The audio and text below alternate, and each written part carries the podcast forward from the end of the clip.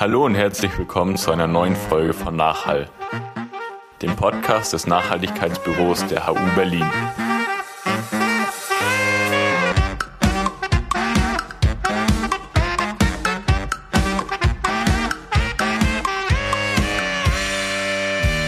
Ja, schön, dass ihr wieder da seid hier bei Nachhall und wir freuen uns sehr, dass wir neben der Ringvorlesung, die jetzt weitergeht, dieses Jahr mit einer Special-Folge starten können.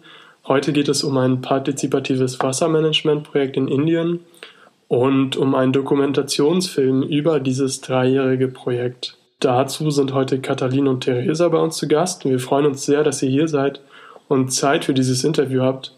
Aber ich möchte euch eigentlich gar nicht groß vorstellen, sondern das Wort lieber direkt an euch weitergeben. Könnt ihr euch zu Beginn kurz vorstellen, erzählen, woher ihr kommt wo ihr gerade vielleicht seid und was ihr bisher so gemacht habt?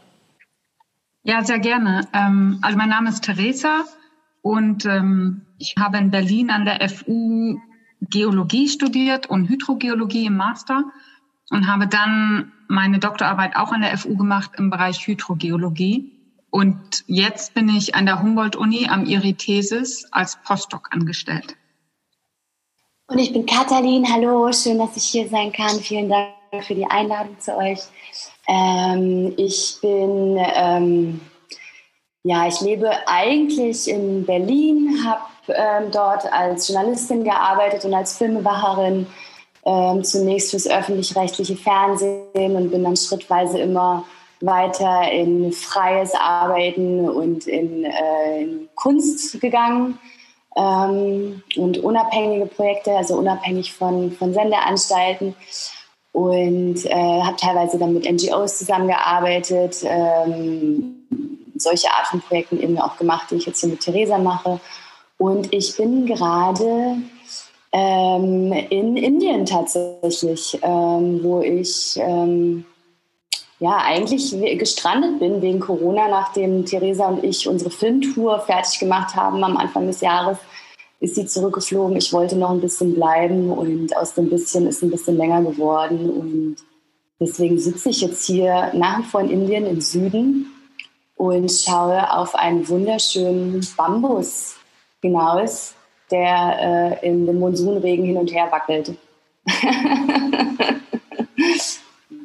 ja, erstmal auch von meiner Seite vielen Dank, dass ihr heute da seid und mit uns dieses Interview führt. Und genau, ich würde jetzt direkt mal inhaltlich einsteigen, ähm, und zwar zu eurer Case Study. Mögt ihr die vielleicht einmal kurz vorstellen? Worum ging es denn in dem Projekt überhaupt genau und wie ist das Projekt dann entstanden? Ähm, also in der Case Study ging es darum, ähm, ein partizipatives Grundwassermanagement aufzubauen und zwar in einer indischen Stadt in Jaipur. Und Jaipur ist eine, ist die Hauptstadt von Rajasthan im Nordwesten von Indien und ist ungefähr von der Einwohnerzahl her so groß wie Berlin und liegt so 250 Kilometer südwestlich von Delhi, so zur Orientierung. Und zustande gekommen ist das dadurch, dass meine Arbeitsgruppe an der Freien Uni Berlin, die Arbeitsgruppe Hydrogeologie, die wurde angesprochen oder angefragt von der indischen Organisation Mahila Housing Seva Trust.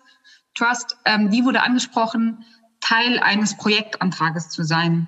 Und das ähm, Projekt von der indischen Organisation war ganz allgemein, ähm, Frauen zu stärken, ähm, also oder resilienter zu machen, gegen die Auswirkungen des Klimawandels. Also die haben nicht nur im Wasserbereich gearbeitet, sondern es ging auch um Hitzeereignisse, ähm, um Sanitation ähm, um Stadtplanungssachen.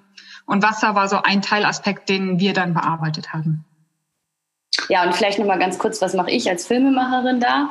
Ähm, das war auch eine tolle Idee von Theresa eigentlich, die ähm, die wirklich diesen, diesen partizipativen Gedanken und auch diesen Nachhaltigkeitsgedanken äh, im Projekt in, bis ins Letzte gelebt und durchdacht hat und äh, wirklich wollte, dass jeder Schritt in diesem Projekt im Wesentlichen dokumentiert wird und aber auch von außen in der Form beobachtet und reflektiert wird und dokumentiert wird, um natürlich, um, damit es danach einen Lerneffekt gibt für alle anderen, die danach kommen.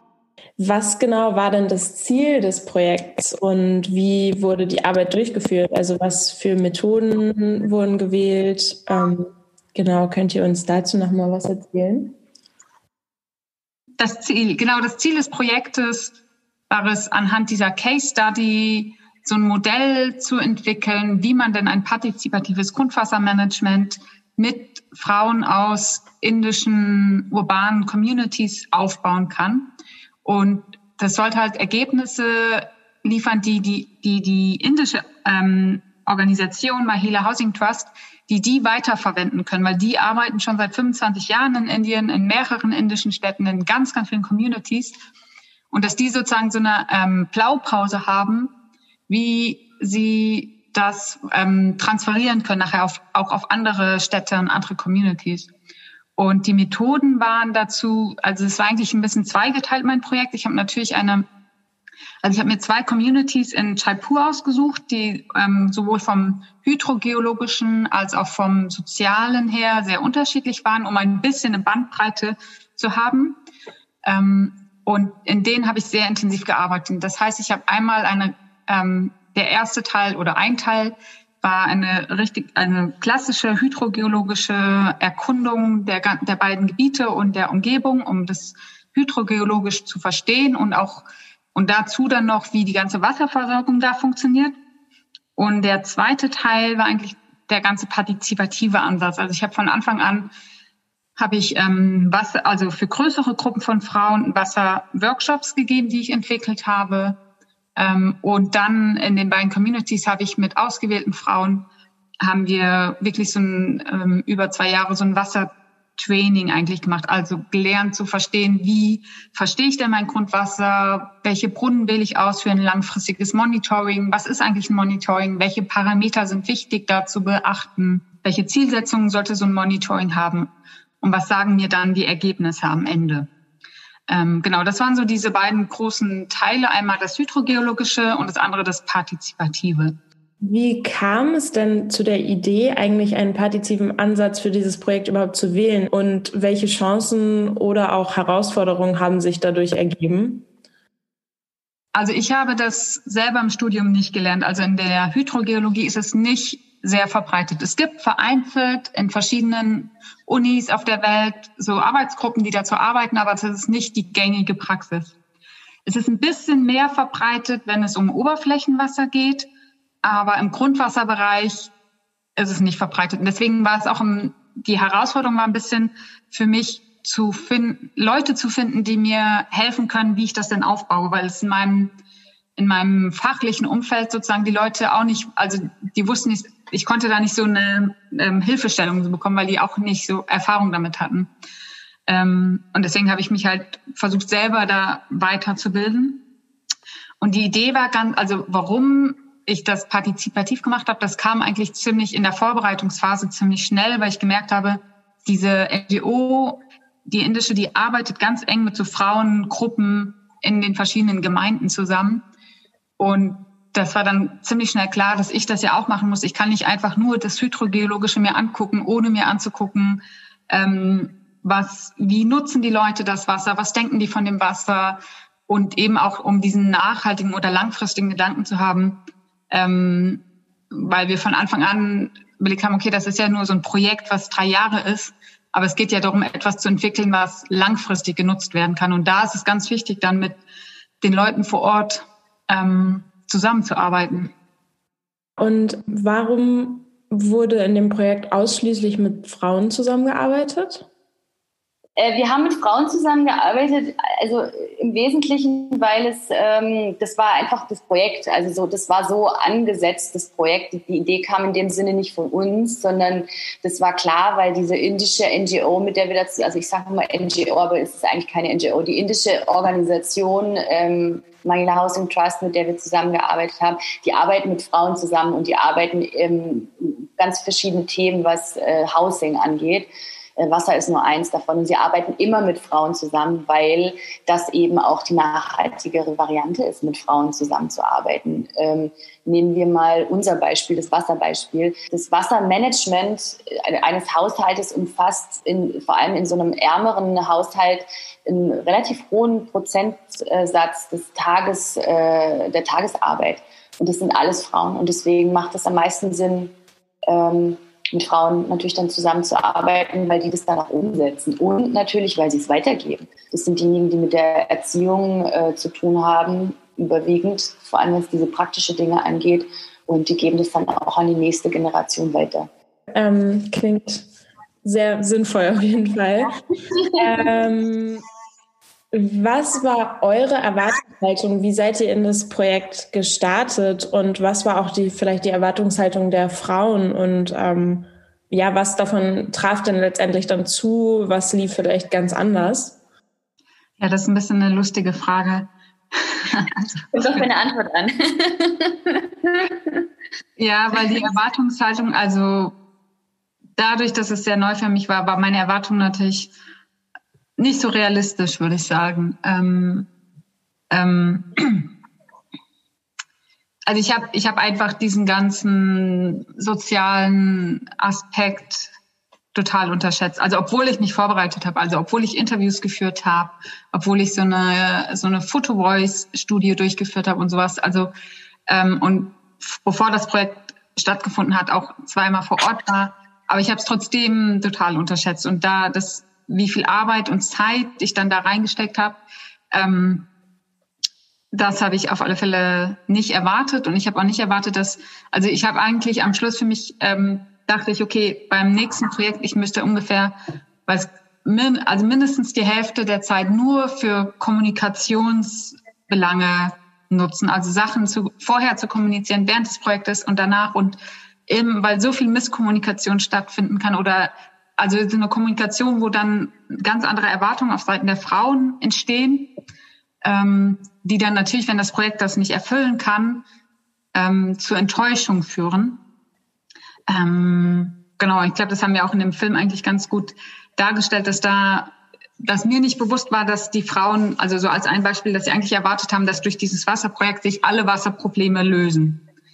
Ähm, weil das war für mich nicht die Erwartung, aber es war die Erwartung der Frauen. Und deswegen, es gibt da echt, also sehr viele Aspekte, wo die Erwartung auf beiden Seiten unterschiedlich war. Ähm, aber ich glaube, dadurch, dass wir viel dann während des Projektes Treffen hatten, kommuniziert haben, auch diese filmische Begleitung und Reflexion, das hat sehr viel geholfen, das aufzuzeigen und ähm, zu analysieren. Und eine ganz positive Überraschungen, die ich nicht so erwartet habe oder was ich sehr beeindruckend fand, ist einmal diese Zusammenarbeit über mehrere Jahre mit einem Frauenteam.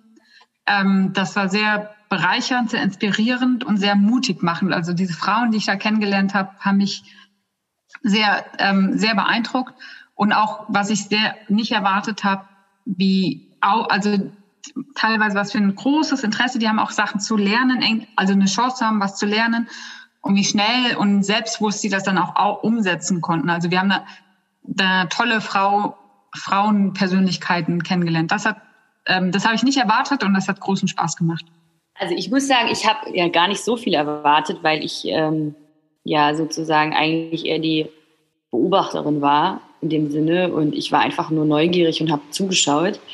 Ähm, und ich war wirklich, wirklich, wirklich ähm, total aus dem Häuschen. Also ich kann mich noch erinnern, als ich das erste Mal da war, ich war ja, äh, Theresa war quasi, weiß gar nicht, Theresa anderthalb Jahre, zwei Jahre, zweieinhalb Jahre am Stück sozusagen da und ich kam dann immer wieder dazu und bin wieder weg, war immer so einen Monat oder so da und bin dann wieder weg an verschiedenen neuralgischen Punkten des äh, Projekts. Und ich weiß noch, als ich das erste Mal da war und wir diese Workshops da gemacht haben, in denen wir den Frauen Frauen, die ja tatsächlich äh, in einem Slum wohnen, also die, ähm, die keine Schulbildung haben oder nur eine sehr geringe Schulbildung haben, wo die Frauen Analphabetinnen sind und noch nicht mal ein Thermometer jemals in ihrer Hand hatten. Ja. Und Theresa hat denen dann erklärt, wie man ähm, verschiedene äh, chemische Elemente misst und wie das Grundwasser aufgebaut ist und wie der Wasserkreislauf funktioniert. Und diese Frauen saßen vor ihr und haben, ich weiß noch alle, wie mit offenen Augen und offenen Mündern zugeschaut. Und als dann Theresa dieses Wassertest-Kit auspackte und ihre verschiedenen äh, hydrogeologischen Instrumente und diese Frauen ja wirklich einfach nur mit Brunnen und ein paar Töpfen oft den ganzen Tag zu tun haben, ähm, ich hätte niemals gedacht, wirklich nicht, ähm, wie das funktioniert hat dann. Äh, nur wenige Monate später bin ich mit den Frauen alleine ohne Theresa unterwegs gewesen und die haben wie die Profis diese Wassertestkits ausgepackt, haben die verschiedenen Instrumente ausgepackt, wussten ganz genau, welche chemische Lösung zu welcher Probe gehört, wie oft man schütteln muss, wie man die Pipette halten muss, äh, äh, wo man was einträgt, haben Erfahrungen gesammelt und das ist wirklich für mich äh, fast unfassbar gewesen. Ich fand das wirklich toll. Ich fand es unfassbar schön und sehr, sehr, sehr inspirierend, das zu sehen. Ähm, und daran sieht man auch, wie dieser ganze partizipative Ansatz, ähm, wie viel Energie der gibt. Ja? Also wie die Frauen tatsächlich, wenn sie das selbst in der Hand haben und da, danach sehnen sie sich ja, darum geht es ja. Das ist ja eine der Motivationen meines Erachtens nach gewesen, für die Frauen überhaupt bei so einem Projekt mitzumachen, dass sie endlich selber was in der Hand haben, weil sie das nämlich sonst überhaupt nie haben. Ja, es gibt eine Community, da gibt es dann irgendeinen ähm, Vorsteher der Community und das ist man aber nicht selber und dann gibt es irgendjemanden aus den äh, lokalen Verwaltungen und dann gibt es jemanden von den Wasserwerken und dann gibt es einen Bürgermeister und dann aber niemanden, der, die können selbst an, an sowas wie Wasser, das ist ja jetzt quasi nicht irgendwas, was man einfach mal so machen kann selber. Normalerweise haben die da nicht selber ein Instrument in der Hand. Und äh, dieses Projekt hat ihnen aber ein Instrument in die Hand gegeben und das hat äh, sie unfassbar motiviert. Und es war sehr, sehr schön, das zu sehen. Ähm, welchen Einfluss hatte die Begleitung einer Kamera auf die Arbeit des Projekts? Also Theresa, du meintest ja vorhin schon, dass es auf jeden Fall euch auch sehr bei der Reflexion geholfen hat, aber hat es vielleicht im ersten Moment auch irgendwie abschreckend auf die Frauen gewirkt oder war das gar kein Problem oder ja, wie, wie lief das? Mm, ja, ich kann ja mal anfangen und dann könnte Katalin auch ihre Perspektive geben. Ähm, also für mich war es, also ich habe mich entschieden, so das mit dem Film zu machen und ich habe aber nicht direkt, also mir war nicht so bewusst, dass ich ja dann auch die ganze Zeit vor der Kamera stehen muss. Äh, das war erstmal ein bisschen so, mir ein bisschen unangenehm, weil ich das eigentlich nicht so gerne mache. Ähm, das geht, glaube ich, vielen so, wenn man sich zum ersten Mal dann auch sieht und hört, das ist ganz ungewohnt. Aber es hat sehr viel geholfen. Also für mich war es super spannend, wenn wir dann uns so Sachen angeguckt haben, also auch noch gar nicht den fertigen Film, sondern viel früher, auf einmal mich von der Außenperspektive zu sehen innerhalb dieser Gruppe, wie ich mich bewege, wie meine Körpersprache ist, wie die Interaktion mit den Frauen ist. Das war super spannend für mich, weil das hat man sonst nicht so. Ähm, und dann war für mich natürlich auch oft ähm, einfach der Austausch mit Katalin sehr hilfreich, ähm, so eine Außenperspektive auf ein Projekt zu haben, das ist eigentlich eine, ich würde sagen, sollte viel öfter sein, aber es ist durchaus auch eine Luxussituation, dass du jemanden dabei hast, der das Projekt und die Leute auch so gut kennt und trotzdem nicht diese Naturwissenschaftlerin ist. Oder ich war ja dann so ein bisschen so die Arbeitgeberin für die Frauen auch und ähm, war so drin und dann jemand von außen zu haben, der da drauf guckt, das ist ähm, super gut, um ähm, über das Projekt zu diskutieren, zu reflektieren, zu analysieren. Ja, und ich glaube, ähm ich glaube, für die Frauen war das tatsächlich wahnsinnig wichtig, weil ich meine, ähm, ein Interview zu geben vor einer Kamera mit jemandem, der extra aus dem weit entfernten Ausland angereist ist, um meine Perspektive und meine Meinung zu hören, ist, glaube ich, für, eine, für die Frauen echt ähm, wichtig gewesen. Das habe ich gemerkt. Die Interviews, die die gegeben haben, waren wirklich wahnsinnig tief und wahnsinnig ähm, ja, erhellend einfach auch, ja. Und ähm, ich habe das Gefühl gehabt, dass sie sich dadurch wirklich ernst genommen gefühlt haben, ja. Also, weil ich glaube, es ist jetzt nicht ganz ungewöhnlich, dass von außen irgendjemand reinkommt und sagt, ja, ja, wir machen hier irgendwie was mit euch. Und äh, die Frauen sagen dann auch immer, ja, ja, gerne zu was auch immer kommt, natürlich, in der Hoffnung, dass irgendwas davon eben dann auch hängen bleibt. Ähm, aber dass ihnen wirklich zugehört wird und dass sie wirklich sagen können, was sie denken. Ja? Also ich habe ihnen noch gesagt, das ist nochmal so eine kulturelle Geschichte auch, ja, zu sagen, wirklich, sagt, was ihr denkt. Ich erwarte von euch nicht was Spezielles. Ihr müsst jetzt nicht, das ist sonst nämlich hier oft so, dass die Leute einfach nur sagen sollen, ja, ist alles super und äh, danke und äh, danke an die Geldgeber und so. Nee, es geht darum, dass du wirklich sagst, was du denkst. Und wenn du eine Kritik hast, dann sag die bitte. Und wenn du einen Gedanken hast, dann sag den bitte. Und wenn du was verbessern möchtest, dann sag das bitte. Und äh, alleine das, ähm, glaube ich, war für, war, war für die Frauen relativ viel wert. Ich weiß nicht, Theresa, wie du das siehst. Nee, auf alle Fälle. Dieses, dass du auch mehrmals wieder, also mehrmals wiedergekommen bist und lange Interviews mit denen geführt hast und ja ihre Meinung wirklich wertgeschätzt wurde, das war, ähm, das war super. Und vielleicht ganz allgemein, Kamera in Indien, das ist nicht so ein bisschen, das ist nicht so wie hier, wo man denkt, die Leute möchten nicht so gern gefilmt werden, sondern die Kamera war eher ein sehr positives ähm, und türöffnendes Instrument. Also das, ich habe schon in vielen, ich habe viel gefilmt. Ich habe viel natürlich in Deutschland, viel in Berlin äh, aber auch in anderen Ländern gefilmt. Und in Indien, ähm, das ist echt was Besonderes. Also das ist so gen genau das Gegenteil von dem, wie wenn man in Kreuzberg ist. Ja? Wenn man in Kreuzberg filmt und alle fangen an, irgendwelche Steine zu werfen. Äh, in Indien ist, will, will, jeder äh, irgendwie ins Bild kommen und äh, ist ganz heiß darauf. Insofern, das war eigentlich eher, ähm, ja, das war vor allem lustig, muss ich sagen. Das Bild aus Kreuzberg ist auf jeden Fall sehr schön. Ähm, würdet ihr sagen, dass das Projekt nur so stattfinden konnte oder so geklappt hat, wie es geklappt hat, weil ihr es filmisch begleitet habt? Das ist eine gute Frage. Das habe ich. Ich habe noch gar nicht drüber nachgedacht, wie es ähm, ohne die filmische Begleitung wäre. Es ist völlig unmöglich, das zu, das zu, das zu beantworten, in Wirklichkeit, weil wie soll man das denn beantworten? Aber es ist natürlich klar, äh, dass ich, das ist ja äh, ähm, ja, dass sich ein Objekt verändert, wenn man es beobachtet. Ja, also natürlich verändert der Blick darauf immer und der, der Blick der Kamera darauf verändert immer.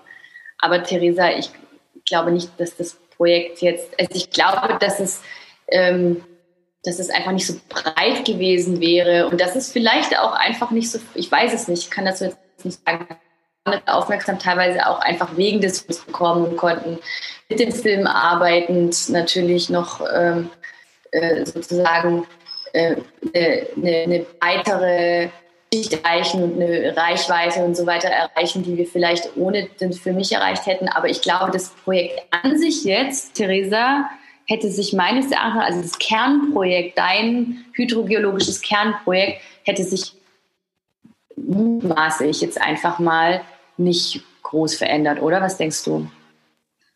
Ich denke schon ein bisschen, weil durch deine ähm, lange Beobachtung der Frauen und durch diese langen Interviews und die Zeit, mit denen du verbracht hast, haben die ja auch sich geöffnet und Sachen erzählt, die sie sonst nicht erzählt hätten, die schon dazu beigetragen haben dass das Projekt sich dann auch verändert hat. Also es wäre, also ich hätte natürlich das Projekt durchführen können, aber so hat es sich durchaus verändert. Und was du meintest, es ist viel langfristiger und breiter geworden. Ja. Äh, ihr habt ganz am Ende der Doku oder ganz am Ende der Doku geht es noch darum, dass du, Theresa, die neue Disziplin Soziohydrogeologie weiterentwickeln wirst. Ähm, deswegen meine Frage, habt ihr diese Disziplin in dem Projekt in Indien damit quasi ins Leben gebracht oder gab es das schon? Und was genau hat es damit auf sich? Es gab die Disziplin schon, also den Begriff Soziohydrogeologie hat äh, Viviana Re aus Italien 2015 in einer Veröffentlichung zum ersten Mal eingeführt. Es gibt aber sehr ähnliche Ansätze. Also es gibt Soziohydrologie, was so seit ungefähr 2012 viel gemacht wird, also in Bezug auf Oberflächenwasser. Dann gibt es aber auch sowas wie den ähm, hydrosozialen Kreislauf, also Hydrosocial Cycle, der eher von den Sozialwissenschaften auskommt, also wo es ja auch ganz viele Leute gibt, die sich mit Wasser beschäftigen. Und es gibt aber auch schon viel, viel älter, also aus den 70er Jahren gab es schon, also es ist eine super, ich glaube, eine schwedische Hydrologin oder so, die sich damals schon ganz viel damit auseinandergesetzt hat, dass ähm, man anders an Wasser Problematiken, Wassermanagement herangehen muss. Und die hat zum Beispiel den Begriff Hydrosoziologie geprägt. Also es sind alles sehr ähnliche Begriffe und Konzepte. Und ähm, was jetzt bei Soziohydrogeologie ist, ähm, wir fanden es wichtig, ähm, zu zeigen, dass im Grundwasserbereich das nochmal anders ist, weil im Grundwasserbereich hat man nicht, hat man meistens nicht so große Staudämme oder sowas, also so große Infrastruktursachen, sondern es geht ganz oft um unzählige kleine Nutzer von Grundwasser, um private Nutzer oft. Also diese Ressource, die Nutzung der Ressource ist ganz anders als bei Oberflächenwasser. Und ähm, das andere ist, dass Grundwasser sozusagen eine versteckte Ressource ist. Also man man sieht sie nicht und was man nicht sieht, das begreift man viel schwieriger und hat dadurch auch ganz viel falsche Vorstellungen davon, was für Prozesse ablaufen und wie die Prozesse im Grundwasserbereich ablaufen. Und das führt oft zu, ähm, zu einer sehr unnachhaltigen Nutzung des Grundwassers. Und deswegen ist es uns wichtig, da so eine eigene Disziplin zu entwickeln. Und ähm, ich habe mich damals total gefreut, dass ich dann gesehen habe, okay, es gab auch schon andere Hydrogeologinnen, die sich damit beschäftigt haben und habe dann versucht, es auch weiterzuentwickeln. Und in unserem, also in unserem Fall ist es ähm, eigentlich, also jetzt, ich würde mir im Nachhinein eigentlich wünschen, dass dieses Projekt komplett auch von, weiß nicht, vielleicht einer Anthropologin oder so komplett begleitet worden wäre. So wie ich die hydrogeologische Untersuchung gemacht hätte, wäre es eigentlich super gewesen, wenn eine Fachperson auch das andere gemacht hätte, weil ich habe mir das ja versucht anzueignen, aber ich habe es natürlich nicht so, das ist ja auch ein ganzes, also ich habe das mir in ein paar Monaten versucht, Sachen anzueignen. Das reicht natürlich nicht aus. Und ähm, deswegen denke ich, dieses im Grundwasserbereich wird es auch immer mehr dieses interdisziplinäre Zusammenarbeiten geben oder auch das transdisziplinäre. Also jetzt mit der Film, also mit Leuten außerhalb des Wissenschaftsbereichs, was ich denke, ist ja genauso wichtig wie innerhalb von, also zwischen Disziplinen auch außerhalb von den Disziplinen Leute mit einzubinden. Super spannend. Wir sind jetzt schon ganz lange hier am Quatschen und Zuhören. Deswegen versuchen, versuche ich mal ein bisschen den Bogen zu spannen und so ein bisschen zum Fazit zu kommen.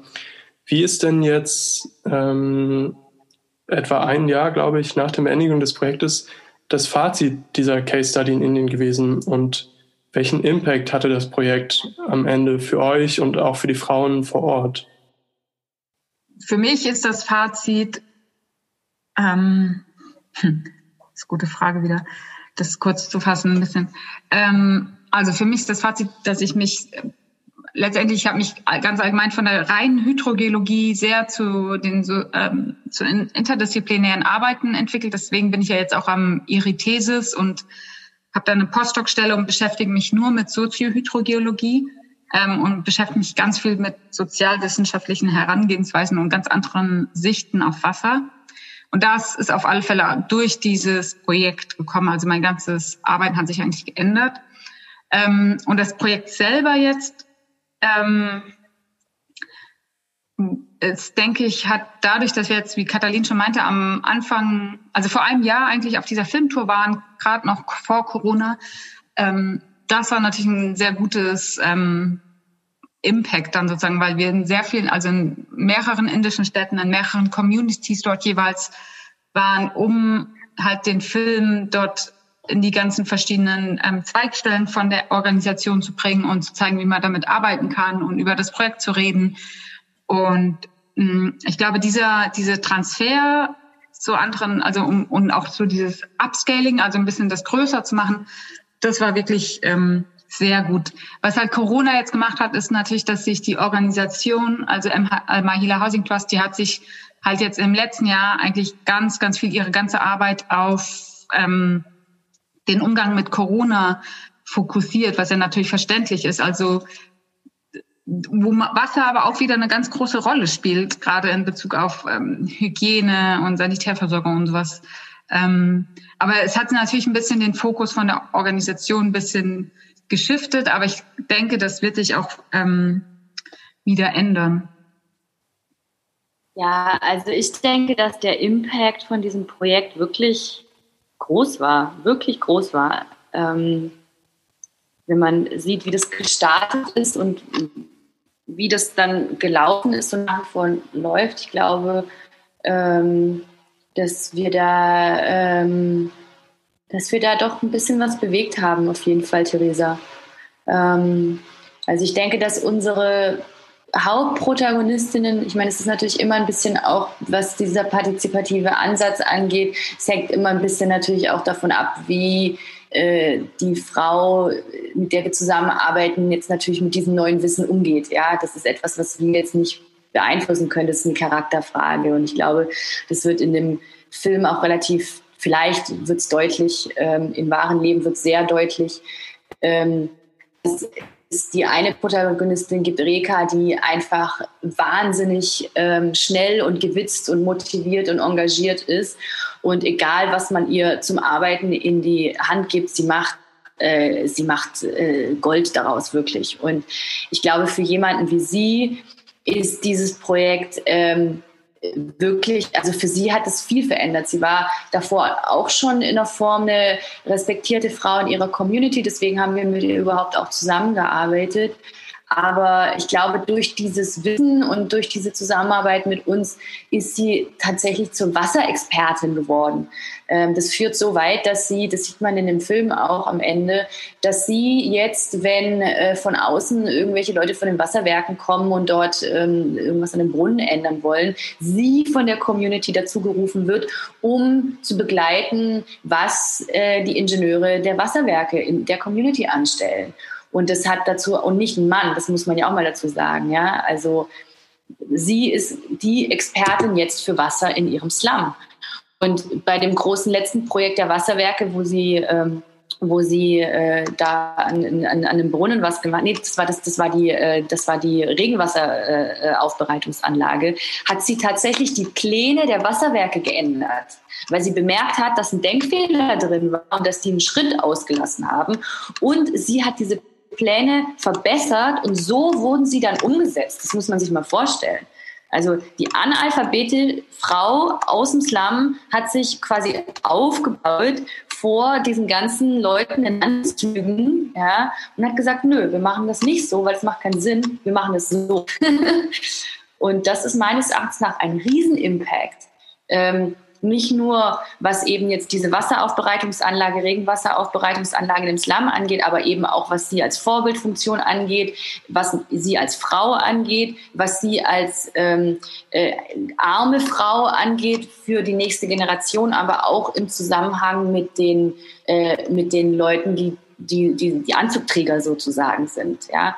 Also das ist quasi eine Frau, aber die Transformation dieser einen Frau schlägt meines Erachtens nach riesengroße Wellen. Und was ich schon angerissen hatte, der Impact auf der Seite der Wissenschaft. Ja? Ähm, nicht mehr nur im Elfenbeinturm zu sitzen und äh, Daten und Veröffentlichungen zu sammeln, sondern eben mit den Leuten zu sprechen und den Fokus ein bisschen zu verändern. Und zwar weg von dem Ich und meine, äh, meine Ergebnisse und meine Studie und meine Karriere und ein bisschen mehr hin in Richtung, wie gestalten wir die Welt, in der wir leben. Und das ist ja wirklich das viel Wichtigere meines Erachtens nach. Vielleicht nochmal auf euch zwei zurückzukommen. Wie geht es denn für euch jetzt nach diesem Projekt weiter? Ähm, woran arbeitet ihr gerade? Und ähm, ist vielleicht auch schon ein neues transdisziplinäres Film- und Forschungsprojekt geplant bei euch? Ja, ich habe gehört, Katalin, dass du gelacht hast. Ich habe auch gelacht, aber mein Ton dann. also ich würde wahnsinnig gern wieder was mit dir machen, Theresa. Schön. aber wir müssen erstmal noch, wir müssen tatsächlich erst noch ähm, unsere, also wir sind noch so ein paar Fäden am Laufen sozusagen, also die wir noch ähm, abschließen die wollen. noch fertig machen. ähm, vielleicht, also ich würde auch gerne wieder so eine Arbeit machen und das ist aber auch ein bisschen ein Problem der Förderung auf alle, der Finanzierung und das ist ja auch wo ich denke, da muss irgendwie vielleicht Forschungs- oder Wissenschaftsförderung sich auch verändern, weg von so nur so projektbasierten Sachen hin zu viel langfristigeren Grundfinanzierungen, wo Leute dann auch mehr Kreativität entwickeln können und vielleicht auch risikobereiter sind, um was zu machen, ähm, um was auszuprobieren. Und ich meine, wir wurden jetzt von einer Stiftung, von der Andrea von Braun Stiftung gefördert und jetzt am Schluss auch von diesem GeoX-Netzwerk. Aber diese Förderung für solche Projekte zu finden und zu bekommen, das ist immer noch unglaublich schwierig, wo ich denke, da muss ich eigentlich, also es ändert sich ein bisschen was, aber es müsste sich eigentlich viel schneller ändern und viel mehr ändern, damit man auch, weil es kostet einfach auch Geld und ähm, das ist schön. Wir machen, ich, wir machen auch wirklich sehr, sehr viel in unserer Freizeit gemacht, aber das kann man nicht immer machen. Ähm, und das ist, denke ich, etwas, was sich ändern sollte. Ähm, ja, mal gucken. Es geht ein bisschen in die Richtung und nur ein bisschen langsam halt. Und was ich jetzt gerade, vielleicht ganz kurz, was ich jetzt mache, ist, genau, ich bin ja an, am Iritesis und ähm, was ich eigentlich gerade ganz spannend finde, dass ich jetzt dieses Semester zum ersten Mal einen Kurs an meiner alten Uni anbiete. Also jetzt, das mache ich gerade, also für Hydrogeologie-Studierende im Master an der Freien Uni und biete da einen Kurs Soziohydrogeologie an, weil das ist für mich auch so was Nachhaltiges, dass ich denke, okay, ich hätte mir damals gewünscht, schon im Studium ähm, irgendwie meinen Blick mehr öffnen zu können und zu hören, was es sonst noch gibt, wenn man gar nicht weiß, was es sonst noch gibt. Also dass sich auch Sozialwissenschaftlerinnen ganz viel mit Wasser auseinandersetzen oder so. Wenn man das alles nicht weiß, dann ist es, man weiß ja gar nicht, wonach man suchen soll. Und das finde ich so für mich was, was wichtig ist, um so nachhaltig auch in der Lehre vielleicht was zu verändern, ähm, um die Leute mehr darauf vorzubereiten, später interdisziplinär arbeiten zu können, transdisziplinär arbeiten zu können und ja, ein bisschen, man braucht natürlich trotzdem gute Hydrogeologinnen, aber dass man den Blick öffnet, dass man offener ist für andere Herangehensweisen. Das würde ich mir wünschen. Ja, also äh, meine Situation ist ein bisschen äh, interessant, gerade deswegen lachen wir, glaube ich, beide auch, weil ich, ähm, weil sich durch das Projekt bei mir erstmal nichts verändert hat und dann plötzlich alles verändert hat, weil ich jetzt nämlich plötzlich hier in Indien nach wie vor bin. Äh, und das ist ja, wäre ohne das Projekt nicht gewesen. Ähm, das heißt, alles ist anders für mich gerade. Ähm, und ähm, bei mir hat einfach, das war erstmal nicht freiwillig und es ist eigentlich in, in der Form, also ja, ich bin jetzt nicht hierher gezogen, sondern ich, die Grenzen sind zu, ganz einfach. Ähm, und internationales Reisen ist äh, in Indien nach wie vor nicht möglich. Es gibt keine kommerziellen Flüge ähm, aus Indien raus. Ähm, genau. Aber ähm, es ist auf jeden Fall eine Situation, in der wir gerade sind, wo ich das Gefühl habe, dass sehr viel Reflexion stattfindet über was, was machen wir eigentlich? Wie gestalten wir nicht nur unser persönliches Leben, sondern wie gestalten wir unser Umfeld und wie gestalten wir ähm, diese Welt, in der wir leben. Und das ist das, was, äh, was ich glaube, hier gerade zu tun, ähm, in einem sehr transdisziplinären Kontext. Ähm, in, mit, mit, mit, tatsächlich mit Kunst und mit Veranstaltungen, aber mehr und mehr auch mit ähm, Leuten, die wie ich in einer ähnlichen Situation hier sind und wir uns wirklich äh, quasi abgeschnitten von unserem normalen Leben, dass wir irgendwo in Australien, in den USA, in äh, Mumbai, in was auch immer, Europa ähm, haben, die Möglichkeit haben, darüber nachzudenken und das auch umzusetzen, wie sieht die Welt aus, in der wir leben wollen. Und ähm, und äh, sich mehr und mehr hier Projekte herauskristallisieren, in der es um, ähm, um gemeinschaftliche Lebenswelten geht. Ja? Also in dem es keine Unterscheidung in dem Sinne gibt zwischen Arbeit und Zuhause und ähm, offiziell und inoffiziell und privat und professionell, sondern wo alles in der Form irgendwie zusammen ähm, zusammenläuft. Ja, also wirkliche, wahre Transdisziplinarität. Ich glaube wirklich, äh, dass das echt der einzige Weg ist, den wir gehen können, ja, indem wir uns klar werden darüber, was wir alles können und was wir beitragen können für ein gemeinschaftliches Leben. Ähm, ja, ähm, ja, genau. Konkret kristallisiert sich gerade hier so ein bisschen ein, ein Projekt heraus, in dem es tatsächlich um solche Sachen gehen wird, in dem es um Wassermanagement, in dem es um Kunst, in dem es um äh, Bau, um nachhaltiges Bauen, in dem es um nachhaltiges Kochen, in dem es um ähm, um äh, kollaborative ähm, äh, Arbeitsorganisation, in dem es um nachhaltigen Anbau von Lebensmitteln geht und das Ganze tatsächlich in einer Art, ähm, in einer ähm, autosuffizienten Art, ja, also autonom. Ähm, ich glaube, das ist ja etwas, was, was glaube ich, relativ klar geworden ist in diesem Jahr, dass ähm, weiß ich nicht, zumindest für mich klar geworden ist, dass das die Richtung ist, in der wir gehen müssen und oder ich auch gerne gehen möchte und ich nicht mehr einfach nur, ja, ich bin eine Filmemacherin und ich mache einen Film und der läuft dann auf Festival und ähm, das macht mich wahnsinnig stolz und ich tue einen Lorbeerkranz irgendwie auf meinen Filmposter, sondern ähm, ich möchte gerne meine Arbeit und mein Leben ja dafür zur Verfügung stellen, dass wir gestalten miteinander.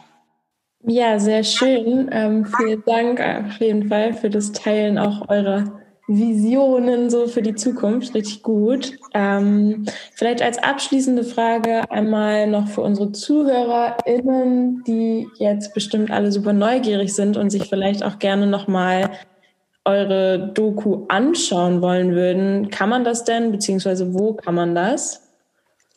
Ja, das kann man sehr gerne. Ähm, Im Moment eigentlich hauptsächlich, weil der läuft gerade noch, naja, so halb auf Festivals, deswegen können wir den noch nicht online stellen, was später aber der Plan ist. Ähm, aber wir haben ganz wunderbar schön gestaltete DVDs.